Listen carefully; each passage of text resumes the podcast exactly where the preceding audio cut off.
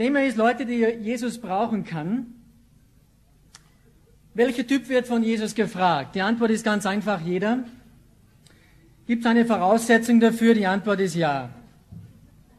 Die zwei Dinge werden wir kurz besprechen. Und es ist gar nicht kompliziert. Ich komme auch mehr und mehr drauf, dass die, dass die tiefsten Dinge im Leben gar nicht kompliziert sind. Sie sind sehr speziell, aber nicht kompliziert. Ich möchte vielleicht ähm, mit einem Vers anfangen im Buch der Offenbarung. Wenn ihr eine Bibel dabei habt, könnt ihr es aufschlagen, sonst lasst es bleiben. Offenbarung Kapitel 2 und 3 sind die sieben Briefe an die sieben Gemeinden, das kennt ihr vielleicht. Das sind übrigens die letzten Worte Jesu. Die letzten Worte Jesu haben wir nicht in Matthäus 24 oder Apostelgeschichte 1, sondern Offenbarung 2 und 3. Da diktiert nämlich Jesus sieben Briefe. Und da sagt er folgendes. Offenbarung 2, Vers 8. Und dem Engel der Gemeinde in Smyrna schreibe, Jesus diktiert, dies sagt der Erste und der Letzte, der tot war und wieder lebendig wurde. Er war tot, er ist wieder lebendig. Ich kenne deine Bedrängnis und deine Armut, aber du bist reich. Und dann sagt er in Kapitel 3, Vers 7 und 8 zur Gemeinde in Philadelphia schreibe, dies sagt der Heilige, der Wahrhaftige, der den Schlüssel Davids hat, der öffnet und niemand wird schließen, der schließt und niemand wird öffnen. Ich kenne deine Werke, Sieh, ich habe eine geöffnete Tür vor dir gegeben, die niemand schließen kann, denn du hast eine kleine Kraft und hast mein Wort bewahrt und hast meinen Namen nicht verleugnet. Wenn du die sieben Briefe durchliest an die sieben Gemeinden, dann beginnt Jesus immer, ich kenne dich. Ich kenne deine Werke. Ich weiß genau, wie es um dich steht. Und dann sagt Jesus gewöhnlicherweise ein paar gute Dinge und dann sagt er immer, aber. Aber ein Problem. Bei Ephesus, du bist theologisch korrekt bis zu den Fingerspitzen, alles klar, aber nur ein Problem. Du hast die erste Liebe verlassen. Und das geht bei jeder Gemeinde so, bis auf zwei. Bei zwei Gemeinden hat Jesus kein Aber, sondern ausschließlich Positives. Und das ist Smyrna und Philadelphia. Und ich habe mich gefragt, warum gibt's hier kein Aber? Und wisst ihr, was diese zwei Gemeinden auszeichnete? Smyrna war eine Gemeinde in Bedrängnis und in Armut. Und Philadelphia war die Gemeinde mit einer ganz kleinen Kraft. Das sind die einzigen zwei Gemeinden, wo Jesus nichts dagegen sagt. Und ich muss euch ehrlich sagen, das ist für mich sehr ermutigend. Denn wisst ihr, wie ich mich meistens fühle? Relativ arm, bedrängt und schwach. Ich habe nur eine kleine Kraft. Es ist oft so verführerisch, wenn Menschen oben stehen, alle glauben, die haben alles beisammen. Das stimmt nicht. Mein Leben sieht anders aus. Ich bin so oft frustriert über mich selbst. Da ist man ein Mann Gottes im vollzeitlichen Dienst und dann versagt man wieder so jämmerlich zu Hause. Und bin wieder mal überhaupt kein guter Ehemann. Ganz das Gegenteil. Ich bin kein geduldiger Vater, so wie es im Buche steht. Ich bin nicht das beste Vorbild für Mitarbeiter und Studenten. Ich fühle mich wirklich sehr oft schwach und kraftlos und müde zum Kämpfen. Ich habe immer geglaubt, das kommt erst, wenn man mal 70 ist oder so. Aber ich bin noch nicht mal 40. 39. Ich habe auch immer geglaubt, dass wenn ich wirklich mit Christus lebe, dann gehe ich von einer Kraft zur anderen, wie es im Psalm 84 steht, und ich schwebe auf Flügel wie ein Adler. Das ist einer meiner Lieblingsverse, Jesaja 40. Aber wisst ihr, wie ich mir manchmal fühle? Ich gehe manchmal von einer Schwachheit zur anderen. Und ich schwebe manchmal gar nicht wie ein Adler, sondern falle wie ein Stein. Mein Gedankenleben ist alles andere als heilig. Und ich fühle mich völlig unbrauchbar für die Sache Gottes. Menschen erwarten andauernd, dass ich ihnen helfe. Wenn die nur wüssten, ich komme nicht mal mit meinem eigenen Leben zurecht. Aber interessanterweise muss ich zugeben, Ich habe noch keinen einzigen Vers in der Bibel gefunden, der besagt, dass ich zuerst einen gewissen Standard erreichen muss und wenn ich den erreicht habe, dann wird Gott mich und meine Familie gebrauchen. Habe ich noch nicht gefunden. Ich werde ihn auch nie finden, denn es gibt ihn nicht. Er ist nicht in der Bibel.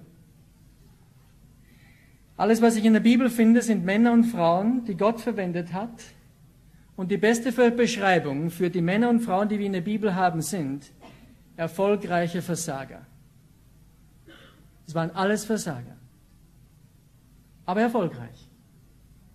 Ich finde Männer und Frauen, die Probleme hatten, so wie ich sie heute, aber Männer und Frauen, die abhängig blieben von Gott und Gott sie verwenden konnte. Ein paar Beispiele. Der Jakob, ich könnte euch viele geben. Der Jakob, der war ein Betrüger, das heißt sein Name. Er war ein Dieb. Er hat seinen Vater belogen, aber er konnte eigentlich nichts dafür, denn seine eigene Mutter hat ihm gelernt, wie man lügt. Super Mutter. Und nachdem Jakob das Erstgeburtsrecht gestohlen hat von seinem Bruder Esau, ist er nach Türkei geflüchtet, nach Haran. Dort hat er 14 Jahre lang rumgemurkst mit ein paar Ziegen und Schafe, um seine Frau zu bekommen. Zuerst lag die falsche im Bett, dann die richtige. Und letztlich musste Gott den Jakob hart schlagen am Fluss Jabbok. Und er hat für den Rest seines Lebens gehinkt. Wurde nie geheilt, so viel wir wissen. Denn sein Hinken war ein Zeichen, dass Gott zu ihm geredet hat. Und als er beim Pharao endet, am Ende dann, 1. Mose 47, fragt Pharao, ja, du Mann Gottes, Jakob, beschreib mir kurz dein Leben. Wisst ihr, was Jakob sagt? Das ist die Zusammenfassung seines Lebens. 1. Mose 47, 8 und 9. Wenig und böse waren die Tage meiner Lebensjahre. Das Zeugnis eines der größten Männer Gottes. Wenig und böse waren die Tage meines Lebens. Ist es nicht verblüffend, dass Gott sich so einen Typ aussucht und damit die ganze Welt segnet? Was tut Gott? Eine andere Familie wäre die Familie von Mose. Wir wissen nicht viel von seinen Eltern, außer dass sie unter schwersten Umständen aufgewachsen sind, in der Sklaverei. Sicherlich gottesfürchtige Menschen. Sie hatten ein paar Kinder. Einer von denen war Mose. Er war Mörder mit 40. Der zweite war der Aaron. Er hat es geschafft, nicht nur eine Familie zu verführen, sondern ein ganzes, Gott, ein ganzes Volk in den Götzendienst zu leiten. Super Sache. Und dann war die Miriam, die Schwester. Die hat auf der Tambourin aufgespielt und Gott gelobt. Und einen Tag danach war sie voller Rassismus. Super Familie.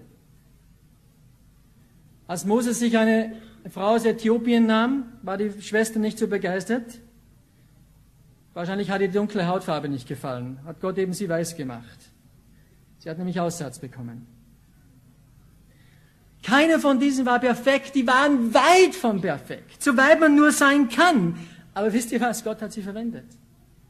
Und er hat sie wieder eingesetzt. Mose wurde zum Führer des Volkes ernannt. Aaron wurde der hohe Priester des ganzen Volkes Israel. Von Miriam weiß ich nicht, was aus ihr geworden ist. Eine Neutestament-Familie, die mich immer fasziniert. Nicht, weil sie so super wäre, sondern weil ich da nie hingegangen wäre. Das ist die Familie, wo Jesus immer Kaffee und Kuchen hatte. Ich nehme an, dass er Kaffee vielleicht auch trank, keine Ahnung. Aber da ging er öfter hin, hatte Kaffee und Kuchen. Jesus fühlte sich da irgendwie wohl. Es wäre ganz sicher nicht meine Familie gewesen. Ich hätte die gemieden. Da war die Martha. Da kannst nicht mal bei einem Kaffee sitzen, hast da einen Besen zwischen den Beinen. Ich kenne das, ich habe eine Schwägerin, ist furchtbar. Da willst du einen Kaffee trinken, ist schon wieder Fetzen da, wird abgewischt. Gell? Wenn du ein Brötchen auf den Boden rund, ist der Besen da. Sie ist ganz lieb, aber sie hat einen Putzwahn. Dann war die Maria. Sie hatte hochspirituelle Gedanken den ganzen Tag. Träumerin. Und dann war Lazarus. Er ist nicht so alt geworden. Hat er wahrscheinlich seinen beiden Schwestern zu verdanken. Aber Wisst ihr, wisst ihr, was interessant ist? Jesus hat zu der Familie nie gesagt, jetzt reißt euch doch mal zusammen, ich will euch sogar eine Seite in der Bibel geben. Benehmt euch mal, wie sich christliche Leute benehmen. Ausgewogen.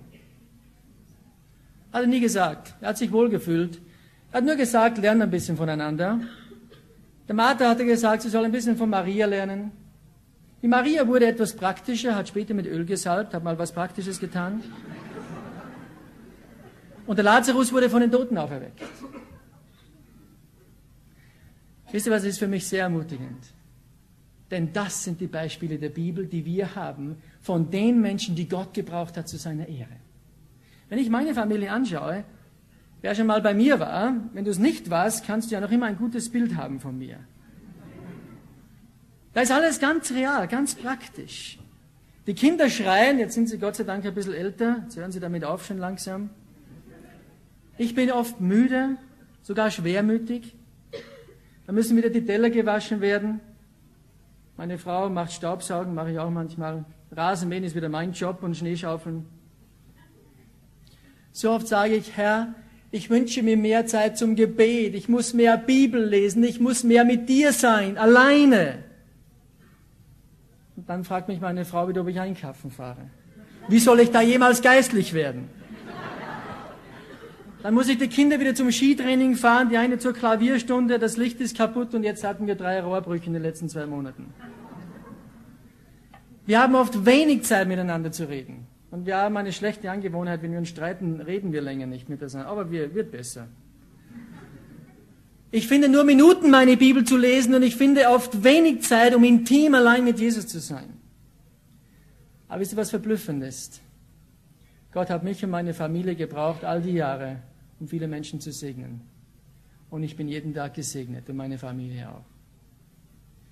Und dabei sind wir uns ständig bewusst, wir sind arm und bedrängt, wir haben eine kleine Kraft. So wie Smyrna und Philadelphia. Und das Einzige, was zählt, ist eine Abhängigkeit von meinem Herrn Jesus, in der ich im Chaos leben kann und auch in der intimsten Stunde. Nun, es gibt eine Voraussetzung. Wenn du von Gott gebraucht werden möchtest, dann musst du eine Voraussetzung erfüllen. Aber die kannst nicht du erfüllen, Gott sei Dank, sonst wärst du nie brauchbar. Wisst ihr, was die Voraussetzung ist, um gebraucht zu werden? Du musst lebendig sein. Du musst leben. Ist dir vielleicht schon aufgefallen, ich weiß nicht, wie viele tote Menschen ihr gesehen habt, ich habe schon viele gesehen. Ich bin im Bergrettungsdienst, im Höhlenrettungsdienst, die halben leben noch, die anderen halben nicht mehr, die wir holen. Also es ist keine Rettung mehr, es ist nur ein Abtransport. Gell? Aber mir ist aufgefallen, wenn wir, wenn wir so auf den Berg steigen und ähm, wir sind abgestürzt und ist tot, erstens redet der nicht mehr, der braucht auch nichts mehr. Die sind praktisch zum Abtransportieren, die jammern nicht mehr. Aber mit diesem Menschen kann ich nichts mehr anfangen, der ist tot. Dann kann ich zu überhaupt nichts gebrauchen. So wie jeder Götze tot ist auf dieser Welt, weil er nichts hört und nichts sprechen kann. Voraussetzung, dass jemand brauchbar ist, ist Leben. Es gibt verschiedene Stufen des Lebens oder verschiedene Dimensionen des Lebens. Ganz grob gesprochen unterscheidet man zwischen dem pflanzlichen Leben, das ist zum Beispiel ein Baum oder eine Blume. Dann gibt es das tierische Leben und dann gibt es das menschliche Leben. Eine Blume zum Beispiel besitzt Leben. Ihr alle würdet das zugeben. Die wächst nämlich. Ich habe sogar beobachtet, ich bin kein Blumenfan oder Experte, aber meine Frau dafür. Und die sind ja ganz nett. Kosten zwar einen Haufen Geld, aber sie schauen ganz schön aus. Aber eine Blume zum Beispiel, die öffnet ihre Blüten am Tag, zumindest manche. Nachts überschließt sie sie, habe ich selber zugeschaut. Kannst du sogar beobachten. Und es besteht ein großer Unterschied zwischen einer toten Blume und einer lebendigen Blume. Bin ja auch schon drauf gekommen. Die toten Blumen, die hängen oben im Ofen, die trocknen sie manchmal. Und die lebenden, die stehen noch irgendwo rum. Aber selbst wenn du einer lebendigen Blume einen Ball zuwirfst, die wirst ihn nicht zurückwerfen. Obwohl sie vollkommen lebt, weil sie für das Ballspielen tot ist. Eine Blume spielt nicht Ball. Punkt. Das ist jetzt tiefer, als ihr glaubt, aber ich werde gleich drauf kommen. Wir haben einen Hund, das heißt nicht wir, sondern Mitarbeiter von mir, die sind momentan in England, darum haben wir ihn. Heißt Celine, das ist so ein Border Collie. Ist ganz lieb. Der hat ein Tierleben. Wenn ich da einen Ball werfe, der rennt wie verrückt und holt ihn tatsächlich zurück. Der hat nämlich eine andere Art von Leben, der kann auf Bälle reagieren. Es ist ein großer Unterschied zwischen einem toten und einem lebendigen Hund. Das würde ich auch, glaube ich, zustimmen, oder?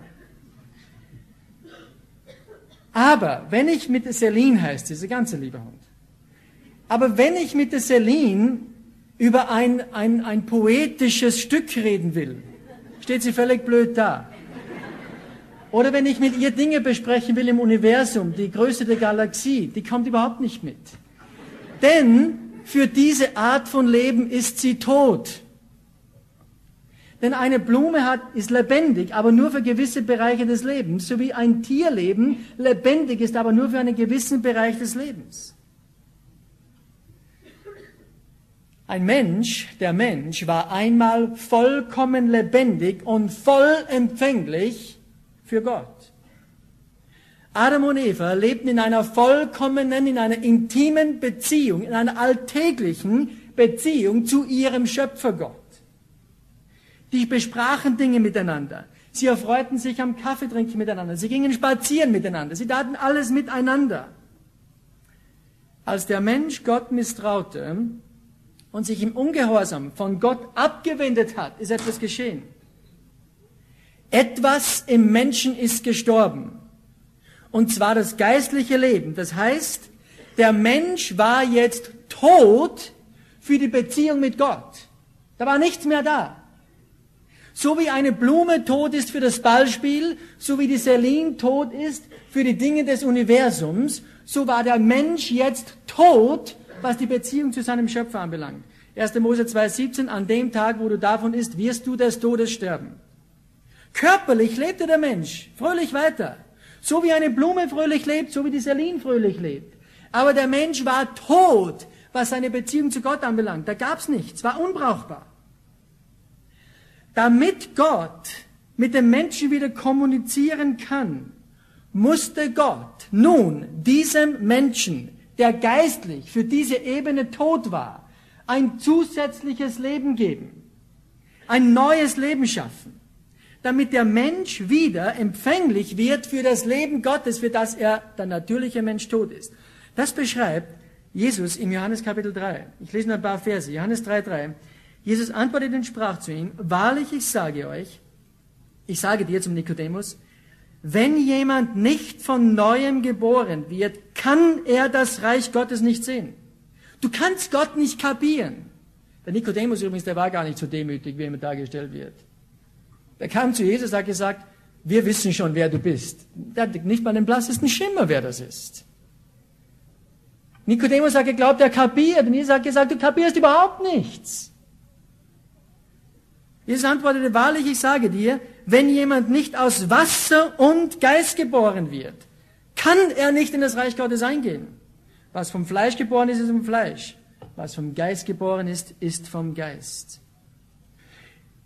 Das heißt, die Voraussetzung, dass Gott uns gebrauchen, zu uns reden kann, ist Leben aus dem Geist. Wir, jeder natürliche Mensch ist tot. Epheser 2, Vers 1. Ihr, die ihr tot wart. Und wir sind ohne Hoffnung und ohne Gott in dieser Welt. Epheser 2, 12. Was Gott jetzt anbietet, ist das. Er sagt, ich gebe dir ein zusätzliches Leben, ein neues Leben. Das ist Geburt von oben. Und dieses neue Leben, diese neue Geburt wird dich, Mensch, wieder fähig machen, mit mir zu reden, in die Beziehung zu mir zu treten. Das ist so, wie wenn du der Blume den Ball zuwirft, auf einmal wirft sie ihn dir zurück, da schaust du ganz schön blöd. Wenn ich mit der Celine mich hinsetze und sage, wow, das Universum, Celine sagt, ja, ist echt gewaltig, übrigens, das hat so und so viele Kilometer. Da wird's mich vom Hocker reißen. Das ist genau das, was geschieht, wenn ein Mensch den Geist erhält. Er empfängt diese Dimension, die es ihm möglich macht, überhaupt wieder in die Beziehung zu Gott einzutreten. Ohne diese Wiedergeburt kann ein Mensch nicht mit Gott reden. Punkt. Was aus dem Fleisch geboren wird, ist aus dem Fleisch. Das ist das leibliche Leben. Was aus dem Geist geboren wird, das ist Geist. Und dieses zusätzliche Leben wird bewirkt durch den Geist und das Wort. 1. Petrus 1.21. Ihr seid wiedergeboren durch das lebendige, bleibende Wort Gottes. Jakobus 1.18. Ihr seid durch das Wort der Wahrheit geboren. Römer 10, 17. Der Glaube, das Leben kommt aus dem Wort, aus der Predigt. Markus Kapitel 4, 14 sagt Jesus, der Seemann den, streut den Samen aus und da, wo es hineinfällt, da wird Leben. Das ist das Bild. Im 1. Mose, Kapitel 1, da lesen wir, mir gefallen die Worte so. Und Gott sprach, es werde Licht und es ward Licht. Wenn Gott etwas spricht, dann ist es. Der Gedanke Gottes ist gleichzeitig Realität. Übrigens, das ist die Definition von Wahrheit. Wahrheit bedeutet, wenn das Wort und die Tat eins wird. Wenn das ein und dasselbe ist, das ist Wahrheit. Darum konnte Jesus sagen, ich bin die Wahrheit. Denn alles, was Jesus gesagt hat, hat er getan. Da gab es keine Diskrepanz zwischen Wort und Wahrheit, zwischen Wort und Tat. Das ist Wahrheit. Und Gott sprach, es werde Licht und es war. Das war der Schöpfungsakt. Weißt du, was geschieht, wenn ein Mensch wiedergeboren wird? Das ist ein Schöpfungsakt. Er schafft etwas, was bis jetzt nicht da war. Er schafft ein zusätzliches Leben in einem Menschen, damit dieser Mensch plötzlich wieder Ball spielen kann mit Gott. Und das beschreibt Paulus in 2. Korinther 5, 17. Wenn jemand in Christus ist, dann ist er eine neue Schöpfung, eine neue Kreatur. Eine Schöpfung Gottes. Erlösung ist Schöpfung. Ein Schöpfungsakt, ein Schöpfungsakt Gottes. Und diese neue Schöpfung ist das Einzige, worauf es ankommt. Galater 6, Vers 15. Was gilt, das Einzige, was gilt, ist diese neue Schöpfung. Nachdem nun dieses neue, diese neue Schöpfung, dieses neue Leben in einem Menschen drinnen ist, wird jetzt das alte Leben, der Hans-Peter in meinem Fall, nicht ausgeschaltet. Ich bin immer noch da. Aber das neue Leben in mir soll nun das alte Leben bestimmen, dirigieren und unterwerfen. Und die Schönheit des neuen Lebens in mir soll das alte Leben bestimmen. Das ist Christsein. Das ist Heiligung. Wie geschieht das? Epheser 5, 26, wunderschöner Vers, da lesen wir, wir werden gereinigt durch das Wasserbad im Wort. Wenn du ein T-Shirt in die Waschmaschine hineinhaust, was geschieht da? Das Wasser geht in das Gewebe und entfernt die Schmutzpartikel aus dem Gewebe. Das ist das Wasserbad im Wort, jeden Tag mit unserem Herrn. Das ist das Reinigen, bei uns jetzt nicht Schmutzpartikel im materiellen Sinne, sondern unsere Gedanken müssen gereinigt werden, damit wir empfindsam werden für das Reden Gottes, auf das Hören Gottes. Römer 12, Vers 2 steht in meinen Ehering.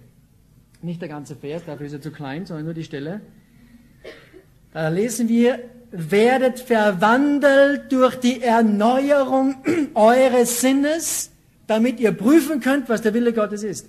Bevor du und ich, bevor wir prüfen können, was der Wille Gottes ist, wisst ihr, was Voraussetzung ist?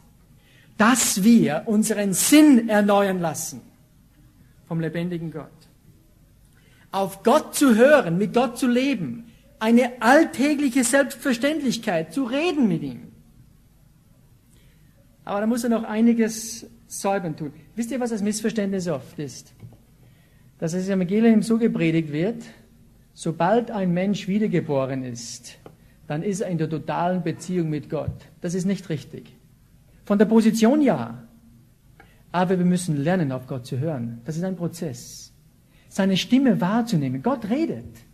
Nicht nur durch die Bibel, nicht nur durch Umstände, nicht nur durch Menschen. Er redet. Aber dieses Hören auf seine Stimme, das bedarf auch Erfahrung. Das bedarf ein Reifen. Und Gott muss viel von unserem alten Denken auch revidieren. Davon gibt es Legion. Wir, ein paar Beispiele. Wir glauben, Menschen kontrollieren zu können, indem wir sie bedrohen, indem wir sie unter Druck setzen. Das hat Jesus nicht getan. Jesus hat immer berufen, nicht getrieben. Wisst ihr, was mir heute leid tut? Viel zu viele Christen leben als Getriebene, aber nicht als Berufene. Das ist schlimm. Wir sind nicht getrieben, auch nicht von der Schuld. Die Schuldfrage ist gelöst. Wir sind berufen. Wir glauben, das glaube ich, Ja, ich muss auch an mich selbst denken, um glücklich und erfüllt zu werden. Wisst ihr, was Jesus gesagt hat? Wer sein eigenes Leben behält, der verliert Hier müssen wir umdenken.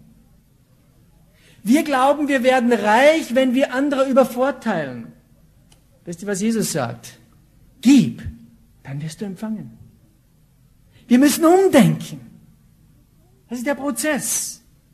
Auch für die unter uns, die dieses zusätzliche Leben haben, die von Gott neu geboren sind. Wir brauchen Waschungen andauernd.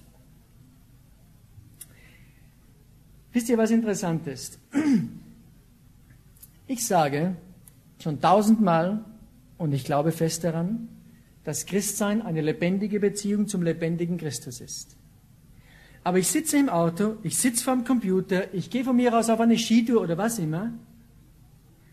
Ich zersorge mich über unsere Finanzen, die nicht gut sind im Moment.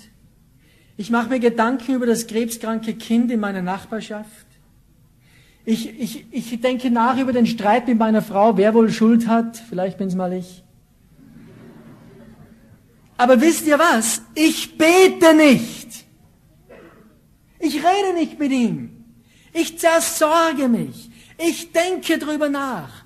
Ich schaue, wie ich es lösen könnte. Aber ich teile es nicht mit meinem Herrn. So blöd bin ich. John Ortberg, äh, Ortberg Pfarrer in den USA, habe ich ein Zitat, ich kenne den nicht, aber ich habe ein Zitat gelesen. Der hat gesagt, manchmal, wenn ich Probleme habe, denke ich nicht einmal daran, wegen dieser Dinge zu beten. Ich mache mir Sorgen, ich bin davon besessen, ich gerate deswegen in Schwitzen, aber ich bete nicht. Das ist interessant. Warum reden wir nicht mit ihm? Warum äh, machen wir unser Leben, wie wenn wir selbst unser Herr wären, wie wenn wir die Probleme lösen müssten? Jesus hat gesagt, kommet her zu mir, die ihr mühselig und beladen seid, und ich will euch Ruhe geben. Aber ihr müsst zu mir kommen. Jakobus 5,17 steht, all eure Sorgen werfet auf ihn, er wird für euch sorgen. Warum tun wir es nicht? Unser, unser Christian sollte ein Kompass sein. Die Kompassnadel geht immer nach Norden, immer nach Norden. Sie wird manchmal gestört durch andere Einflüsse, aber sie geht immer nach Norden. So soll unser Leben mit Jesus sein. Immer zurück zu ihm.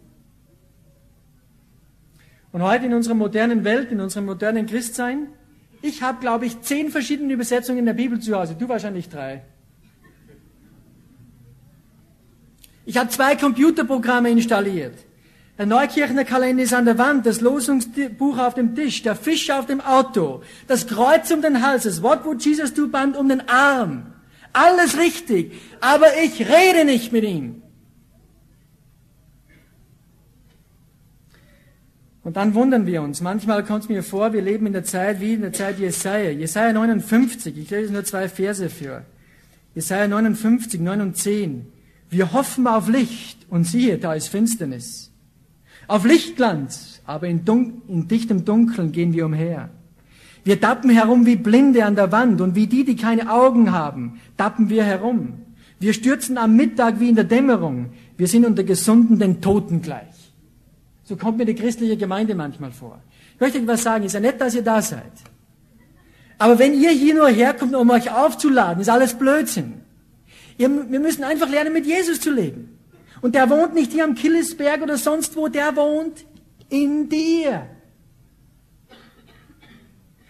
Der Grund, warum Jesus uns dieses zusätzliche Leben gegeben hat, ist nicht nur, um in den Himmel zu kommen, obwohl da komme ich mal hin. Das ist nur ein Produkt, ein Endergebnis. Der Sinn, warum wir wiedergeboren sind, ist, dass er seine Gedanken in unsere Gedanken leben kann, damit unser Denken so wird wie sein Denken, sein Charakter. Das Traurige bei der ganzen Sache ist die, dass sogar viele wiedergeborene Menschen nicht einmal den Wunsch haben, das Leben Jesu zu entdecken. Aber wenn ein wiedergeborener Mensch der die Fähigkeit hat, der Ball spielen kann mit Gott, weil er dieses Leben bekommen hat, wenn er sich ausliefert, dann geschieht ein Prozess. Und das ist folgendermaßen. Und zwar jeder Christ beginnt mit der Kommunikation. Er redet mit Gott. Diese Kommunikation, dieses mit Gott reden, entwickelt sich in eine Gemeinschaft mit Gott. Communion and Union. Wir sollten von der Communication weitergehen zur Communion und von der Communion in die Union, in die Einheit mit dem Herrn. Wenn das der Fall ist, wenn ein Christ in der Einheit mit seinem Herrn Jesus lebt, dann verstehst du Galater 2,20. Nicht mehr ich lebe, sondern Christus lebt in mir. Dann verstehen wir Philippa 1,20. Mein Leben, das ist Christus. Wir sind eins. Seht ihr, Kommunikation kann auch über Distanz stattfinden. Was wir jetzt betreiben, ist Kommunikation. Man redet, man hört, aber Kommunikation kannst du auch mit einem Feind praktizieren. Das ist möglich. Aber wenn ein Christ mit Gott kommuniziert, und ich glaube, das tun viele, dann ist aber Gott oder kann Gott immer noch außerhalb sein, außerhalb von dir. Du kommunizierst mit diesem Gott, der da draußen ist. Wie ein Mädchen mal zu mir gesagt hat, Hans-Peter, meine Gebete, die gehen immer nur bis an die Decke. Sage ich, kein Problem, Gott ist sowieso unter der Decke. Wo sollen sie hingehen? Gott ist ja nicht da draußen irgendwo. Er ist hier drinnen. Im, im Hebräer Kapitel 8, da ist interessant, der Hebräerbrief ist sowieso interessant. Jeder Nicht-Jude sollte den Hebräerbrief studieren und jeder Jude sollte Galaterbrief studieren. Aber im Hebräerbrief, da wird verglichen der alte Bund mit dem neuen Bund. Und wisst ihr, was das sagt, der Schreiber? Wir wissen nicht genau, wer es ist. Vielleicht war es sogar eine Frau. Frauen habt ihr auch eine Chance, ein Buch geschrieben zu haben, ist egal. Aber im Hebräer 8, Vers 8, im zweiten, da vergleicht er den alten Bund mit dem neuen Bund. Und er sagt, der neue Bund ist so viel erhabener, so viel besser wie der alte. Und da sagt er, da werde ich mit dem Haus Israel und dem Haus Juda einen neuen Bund schließen, nicht nach der Art des Bundes, den ich mit ihren Vätern machte, an dem Tag, da ich ihre Hand ergriff, um sie aus dem Land Ägypten herauszuführen. Vers 10, meine Gesetze gebe ich ihnen in ihren Sinn und werde sie auf ihr Herz schreiben. Und ich werde ihnen Gott sein und sie werden mir Volk sein. Wisst ihr, was der Unterschied ist zwischen Altes Testament und Neues Testament, Alter Bund und Neuer Bund? Im Alten Bund hat Gott die Menschen an der Hand geführt. Nicht im Neuen Bund. Das ist Unsinn. Wir singen Lieder, wir haben Verse, sind ja ganz sentimental. Gott führt mich an der Hand. Stimmt nicht mehr, das ist alter Bund. Im neuen Bund führt Jesus dich nicht an der Hand, da wohnt er in dir. Das ist wie Tag und Nacht. Das ist, wo du dann erkennst, das ist nicht nur Kommunikation mit dem, der mich an der Hand führt, das ist Communion, das ist Gemeinschaft mit ihm. Du sitzt an einem Tisch, ich rede mit ihm. Wenn du mit jemandem Gemeinschaft hast, dann teilst du deine Gefühle aus, deine Gedanken. Das ist schon tiefer als nur Kommunikation. Aber wozu Jesus uns bestimmt hat, jedem von uns, ohne Ausnahme, ist zur Einheit. Wisst ihr, was der Unterschied ist zwischen Gemeinschaft, zwischen Kommunikation und Einheit? Wenn du eins bist mit jemand, dann verschwindet das Mein und Dein total. Es gibt nicht du und ich, es gibt nur wir und uns. Und dazu, Freunde, sind wir wiedergeboren zu nichts weniger als zu dieser Einheit mit Jesus. Das ist der Grund, warum wir geschaffen wurden von Anfang an. Natürlich auf menschlicher Ebene wird dieses Bild am deutlichsten in der Ehe, wo zwei Menschen eins werden in jedem Bereich ihres Lebens. Darum gebraucht Gott ja auch das Bild der Ehe so oft, um das Bild zwischen Christus und der Gemeinde zu beschreiben. Ich weiß nicht genau, wo Jesus für dich ist. Aber wenn Jesus irgendwo anders ist als in dir, dann hast du den neuen Bund nicht verstanden. Dann lebst du immer noch im alten Bund. Und diese Einheit mit Jesus wird auf vielfache Weise beschrieben. 1. Korinther 2,16. Wir haben den Sinn Christi. Was bedeutet das? Ich bin eins mit ihm.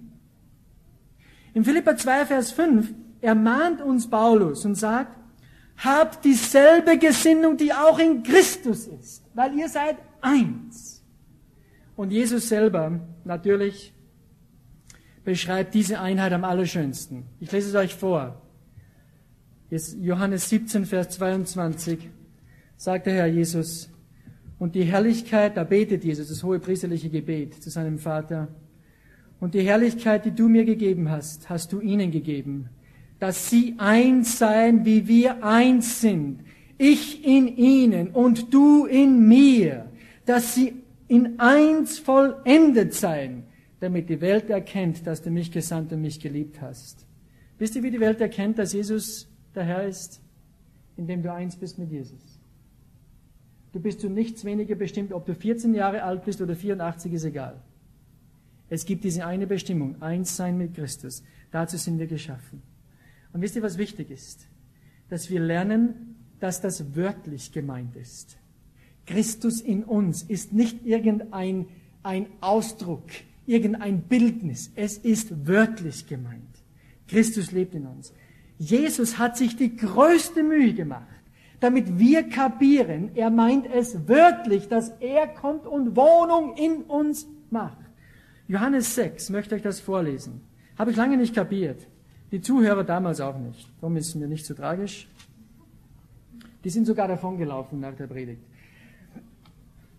Aber in Johannes 6, 53 sagt Jesus Folgendes.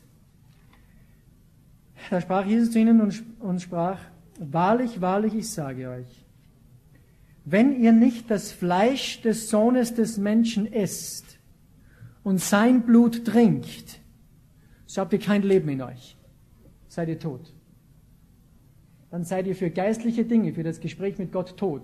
So wie die Blumen, Blumen nicht Ball spielen kann, so kann kein Mensch, der nicht das Fleisch Jesu gegessen hat, der nicht das Blut Jesu getrunken hat, ist tot, ohne Leben. Übrigens, das hat nichts mit, mit seinem Leib, mit seinem körperlichen, mit seinem äh, mit seiner Materie zu tun. Das erklärt er ein paar, ein, ein paar Verse später, sagt er im 663. Der Geist ist es, der lebendig macht. Das Fleisch nützt nichts. Die Hostie, das ist nicht das Fleisch, das ist Unsinn. Das Fleisch nützt nichts, sagt Jesus. Es ist der Geist. Aber damit wir verstehen, damit es wörtlich gemeint ist, hat er ein so grafisches Bild genommen. Ihr braucht mich in euch. Da sprach Jesus in der konkretesten Form über sich selbst, über seine Person. Seine wunderbare Wahrheit. Und wer das kennt, der versteht, Kolosser 1, 27, da sagt Paulus, ich sage euch jetzt ein Geheimnis. Wisst ihr, was ein Geheimnis ist? Christus in euch. Die Hoffnung der Herrlichkeit. Das ist das Geheimnis. Wenn ein Mensch von Gott gebraucht werden will, braucht er eine Voraussetzung, das ist Leben. Wenn Jesus für dich immer noch außerhalb ist, dann wirst du Galater 2,20 nie verstehen. Nicht ich lebe, sondern Christus lebt in mir. Dann wirst du Johannes 15 nie verstehen, wo Jesus sagt, ich bin der Weinstock, hier seid die Reben. Wer in mir bleibt und ich in ihm, der bringt viel Frucht, denn ohne mich könnt ihr nichts tun. Es geht nicht darum, Glauben an einen Jesus zu haben. Es geht nicht darum, Liebe für Jesus zu haben, der da draußen wo wohnt. Es geht darum, ein Teilhabe zu sein an Christi. Das ist gute Botschaft, das ist Evangelium. Und wenn Jesus in deinem Leben wohnt, wenn du lebst, dann bist du brauchbar. Dann bist du brauchbar, dann hast du Leben. Und es gibt keine Entschuldigung. Du hast keine einzige Entschuldigung. Ich möchte jetzt noch etwas aufzählen. Für die unter euch, die vielleicht sagen, so wie ich jahrelang gesagt habe, ja, ja, Hans-Peter, du sagst zwar, du bist schwach, aber im Prinzip bist du es ja nicht. Ja, ja, dich kann er schon gebrauchen, aber mich nicht, wenn du nur wüsstest, wie ich denke, wenn du nur wüsstest, was ich für ein Versager bin. Für diejenigen unter euch möchte ich noch Folgendes sagen. Du hast keine Entschuldigung. Jedes Mal, wenn ich sage, Jesus, das kann ich nicht, sagt er, ich weiß aber ich kann. Jedes Mal, wenn ich sage, Jesus, ich bin nicht fähig, dann sagt er, na und? Ich bin fähig. Jedes Mal, wenn du sagst, Jesus, ich bin es nicht, dann sagt Jesus, mach gar nichts, ich bin. Es kommt ja nicht auf dich an, es kommt auf Jesus an. Und das nächste Mal, wenn du glaubst, eine Entschuldigung zu haben, warum Gott dich nicht gebrauchen kann, dann denke an die folgenden Personen, die ich jetzt aufzähle. Ein lieber Freund von mir, Peter Reed, dem habe ich eine Kopie genommen. Noah hat sich betrunken. Abraham war zu alt. Isaak war ein Tagträumer. Jakob war ein Lügner. Lea war hässlich. Josef wurde, Josef wurde misshandelt. Moses war ein Mörder, so wie David und Paulus. Deborah war ein weiblicher Richter. Gideon hatte Angst. Samson hatte sogar lange Haare. Rahab war eine Prostituierte. David war zu jung, übrigens so wie Jeremia und Timotheus. David gab vor, geistesgestört zu sein, hatte eine Affäre und rannte weg von seinem Sohn. Elia war ein Selbstmordkandidat. Jeremia war depressiv. Jesaja predigte nackt. Jona rannte weg von Gott. Naomi war eine Witwe. Hiob hat alles verloren. Johannes der Täufer aß Heuschrecken. Petrus war jähzornig, Johannes war selbstgerecht, die Jünger schliefen beim Beten. Matthäus war ein Dieb, Simeon war fanatisch, Martha hat sich um alles gesorgt, Maria war faul. Maria Magdalena war dämonenbesessen, der Junge mit den Fischen und Brot war unbekannt, bis heute. Die Samaritanerin schlief mit mehreren Männern. Zachäus war zu klein, Paulus war alleinstehend, Markus hat aufgegeben, Timotheus hatte ein Magengeschwür und Lazarus war tot. Was ist deine Entschuldigung? Sag mir doch einen Grund, warum Gott dich nicht gebrauchen kann. Gott will und kann dich gebrauchen, nicht weil du so toll bist, sondern weil er dir ein zusätzliches Leben gegeben hat und das ist Christus in dir. Und aus seiner Kraft kannst du leben lernen. Wenn du noch nicht von oben geboren bist, noch nicht wiedergeboren, dann bitte ich dich, den Raum nicht zu verlassen, ohne dass du das tust. Und dann gehst du hier raus und bist brauchbar. Es kann sein, dass du kamst und glaubtest, ein Christ zu sein. Wenn du dieses zusätzliche Leben, Jesus Christus in dir nicht hast, bist du nicht gerettet und nicht brauchbar. Das Einzige, worauf es ankommt, du musst Leben haben. Ein Leben, das mit Gott kommunizieren kann. Und wenn du Christus kennst, das zusätzliche Leben hast, dann steht nichts mehr im Wege außer dein Unglaube. Das ist alles. Himmlischer Vater, wir kommen vor dir und wir sehen, wie wunderbar ehrlich dein Wort ist. Über all die Menschen, die du gebraucht hast. So fehlerhaft. So menschlich unbrauchbar. Eigentlich Menschen, von denen wir nie denken, dass sie auch nur im geringsten gebraucht werden könnten. Doch Herr, hast du es getan. Weil dein Leben in ihnen war, weil sie abhängig von dir lebten, weil sie nichts hatten außer dich. Ja, wir wissen, du bist alles, was wir haben. Du bist alles, was wir brauchen. Manchmal wissen wir das erst oft, wenn du alles bist, was uns übrig geblieben ist. Doch Herr, wir wollen heute zu dir kommen und ich bete jetzt für jene, die dieses zusätzliche Leben, Christus, noch nicht kennen. Ich bete, dass sie jetzt vor dir kommen, in Demut, um Vergebung bitten und du in ihr Leben kannst. Und sie somit, somit brauchbar werden weil sie mit dir auf einmal reden können, weil sie auf einmal eine Art Leben haben, die sie vorher nicht hatten. Weil sie auf einmal mit einem lebendigen Gott kommunizieren können, was sie vorher nicht konnten. Weil sie auf einmal auf Christus hören können, den sie vorher nie gehört haben. Ja, wir können so religiös sein, wie, nur, wie wir nur können. Und können dabei andauernd dich versagen. Ich bete für jene, Herr, die dich schon lange kennen, die dieses zusätzliche Leben, Christus, kennen, dich selbst, wo sie vielleicht immer noch nicht glauben können, dass du auch sie gebrauchen kannst. Und Herr, es ist eigentlich Gotteslästerung zu sagen, ich bin unbrauchbar. Denn damit sage ich, Christus in mir, du bist auch unbrauchbar. Ja, du kannst Leben gebrauchen, egal wie es aussieht wie wir gesehen haben von der ganzen Liste von Menschen, die du gebraucht hast. Die letzten wo wir annehmen würden, dass du sie gebrauchst, und doch hast du es getan. Um uns zu zeigen, damit das kein einziger unbrauchbar ist. Danke dir, Jesus, dass du lebst, der du tot warst und wieder lebendig wurdest und heute unter uns bist und in uns bist. Dass du uns nicht mehr an der Hand führst wie im alten Bund, sondern dein Geist, dein Gesetz ist auf unser Herz geschrieben. Christus in uns, die Hoffnung der Herrlichkeit. Ich danke dir dafür. Amen.